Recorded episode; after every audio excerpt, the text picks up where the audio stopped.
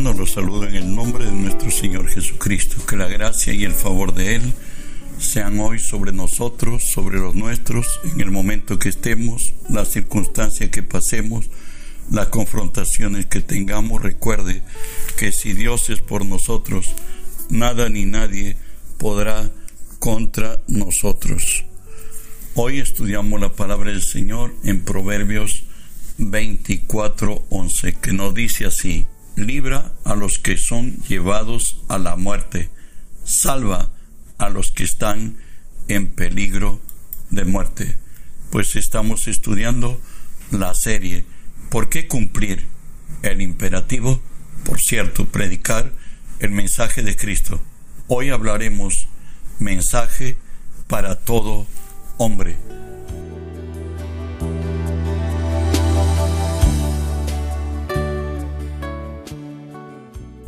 Segunda de Pedro 1, del 19 al, 21, nos habla Pedro así y nos dice, tenemos también la palabra profética más segura, a la cual hacéis bien de estar atentos como una antorcha que alumbra en lugar oscuro hasta que el día esclarezca y el lucero de la mañana salga en vuestros corazones, entendiendo primero esto, que ninguna profecía de la escritura es de interpretación privada, porque nunca la profecía fue traída por voluntad humana, sino que santos hombres de Dios hablaron siendo inspirados por el Espíritu Santo.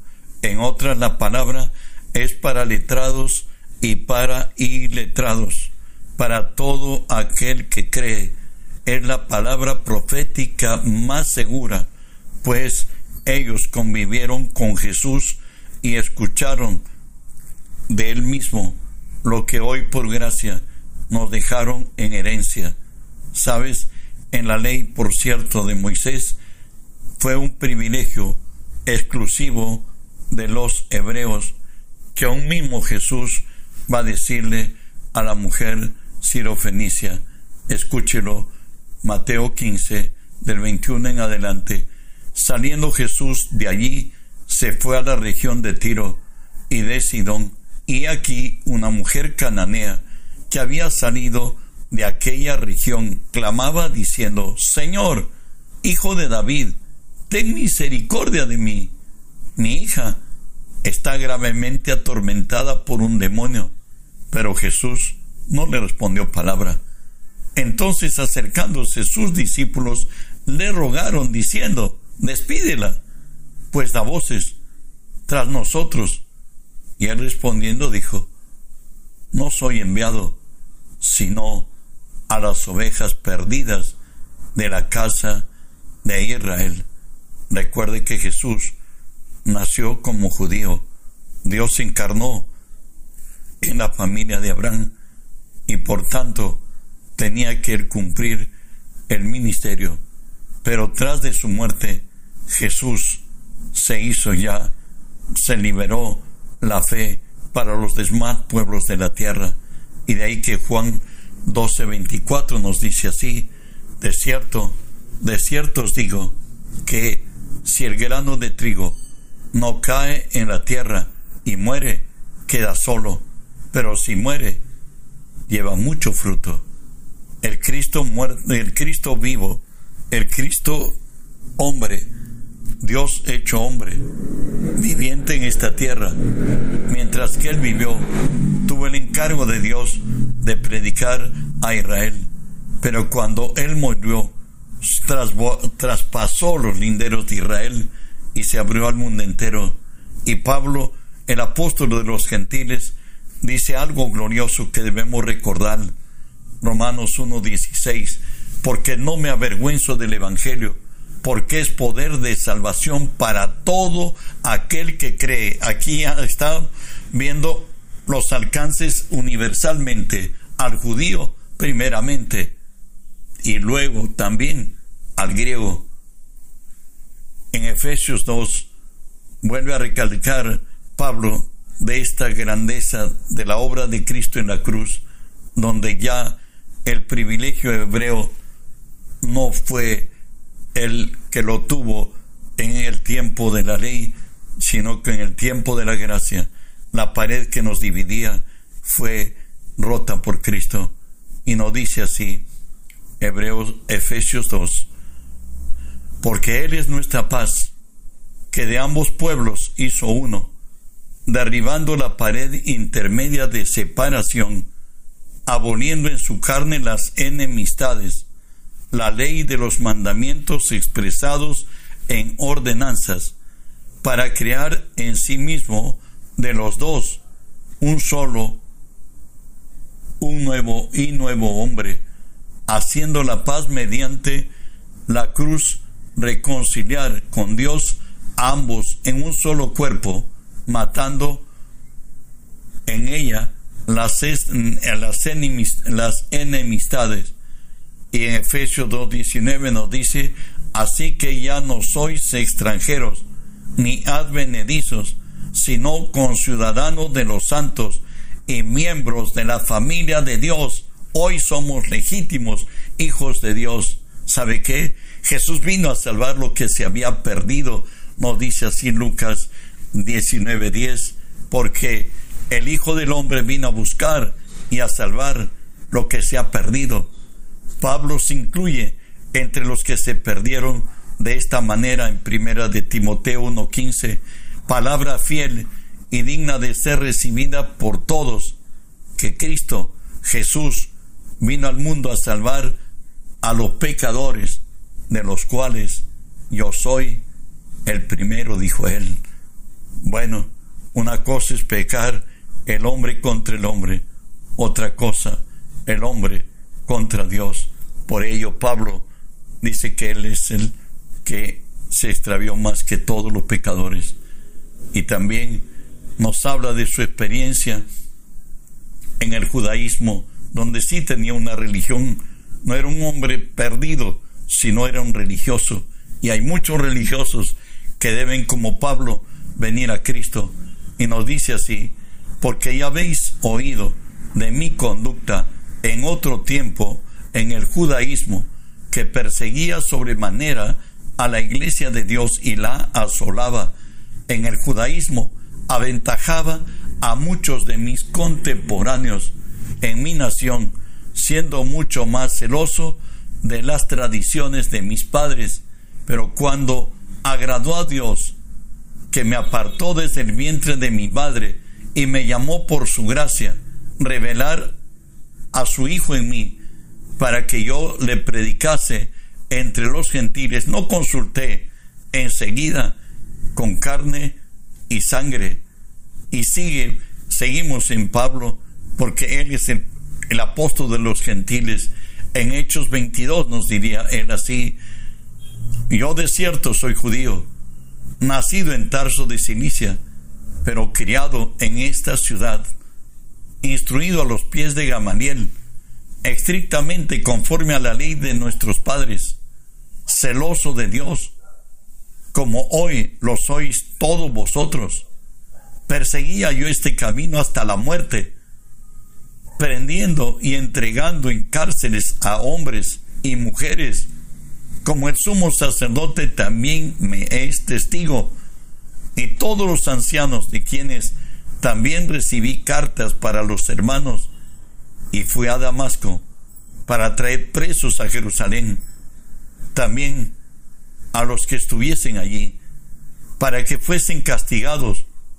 Pero aconteció que yendo yo a llegar cerca de Damasco, como a mediodía, de repente me rodeó mucha luz del cielo y caí al suelo y oí una voz que me decía, Saulo, Saulo, ¿por qué me persigues?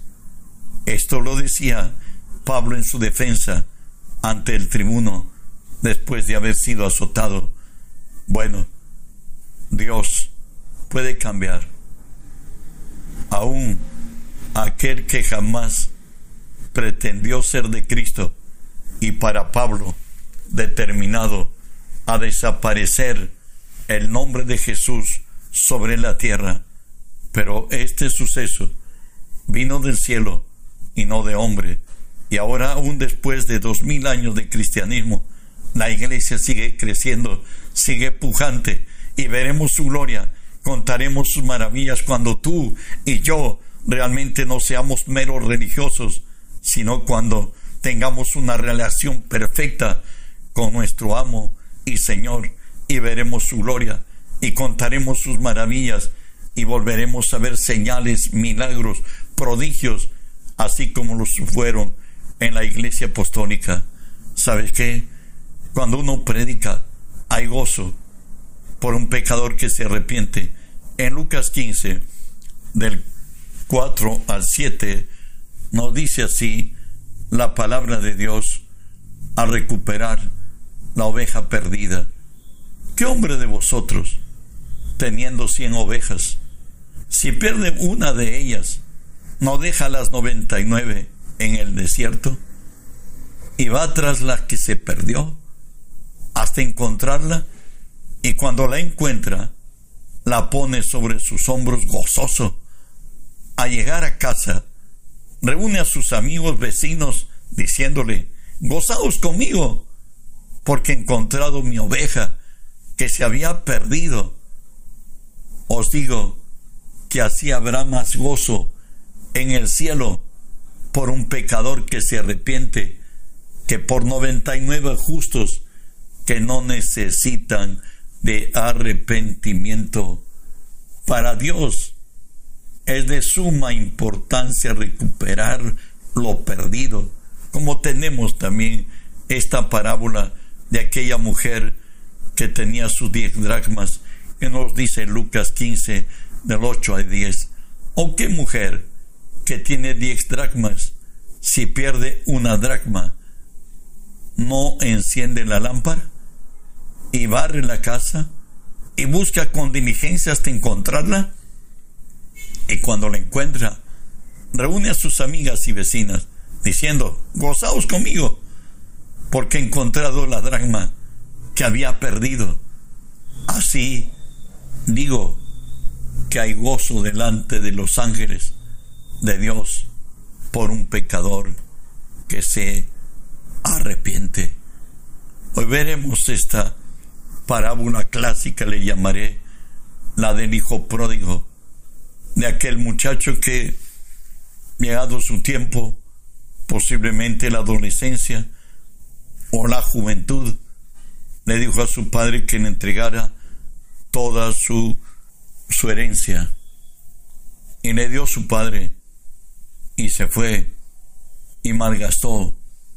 Y de pronto llegó la condición de miseria que él estaba deseando comer. Las algarrobas que él que cuidaba a los, a los cerdos les daba a comer. Y él reflexionó y dijo, en la casa de mi padre hay muchos jornaleros, pero esta situación de desgracia en la cual estoy, necesariamente lo pienso así, no la vi en la casa de mi padre.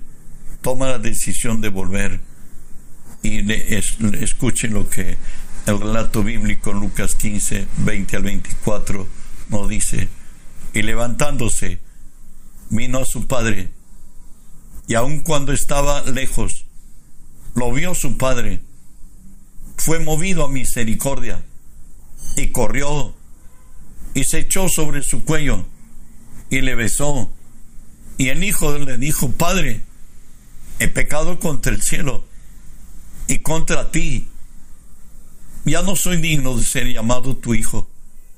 Pero el padre dijo a los siervos, sacad el mejor vestido y vestirle, poner un anillo en su mano y calzado en sus pies, y traer el becerro gordo y matarlo, y comamos y hagamos fiesta, porque este mi hijo era muerto y ha revivido, se ha perdido y es hallado. Y comenzaron a regocijarse hay fiesta en el cielo por los pecadores que se arrepienten, pues Dios, siendo la suprema autoridad del universo, nos dice así lo que hay en su corazón para con el hombre, para con el impío. Dice, ¿quiero yo la muerte del impío? Dice el Señor, Jehová, no vivirá si se apartare de sus caminos.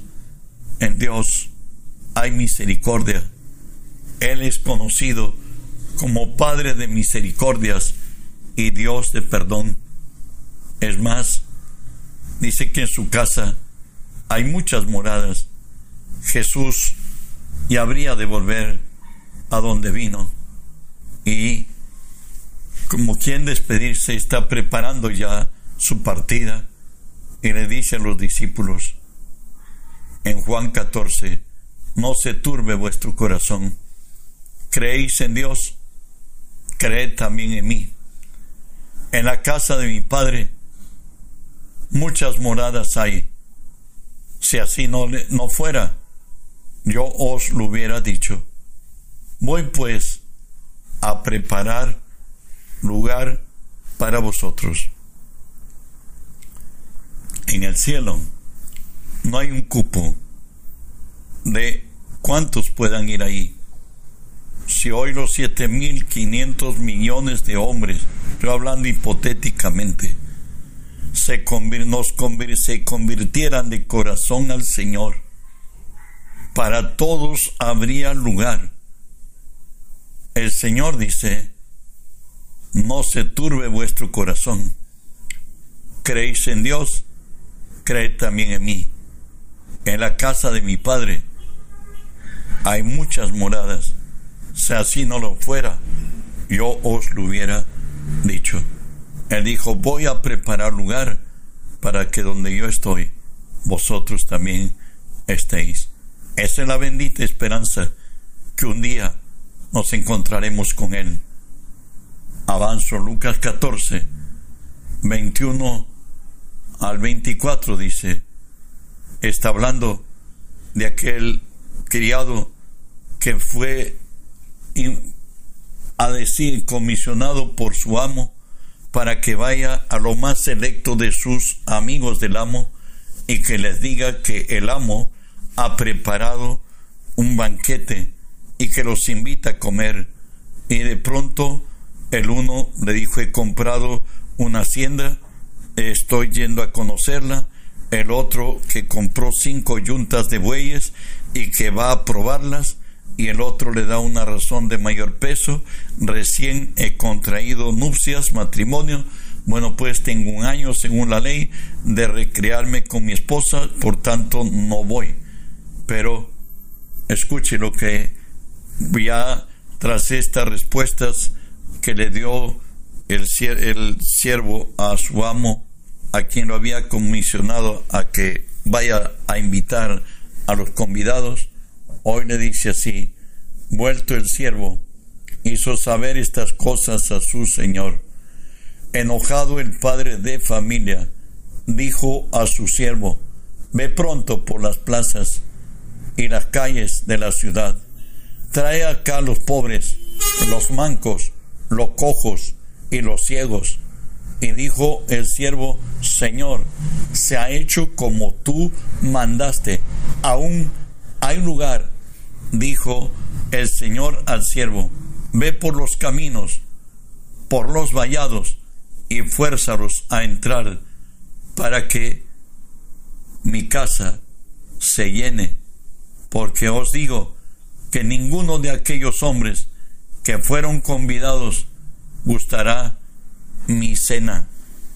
El Señor no quiere que nadie se pierda, quiere que todo proceda en arrepentimiento, que vayamos a gente que está desocupada, que está desatendida, que está amargada.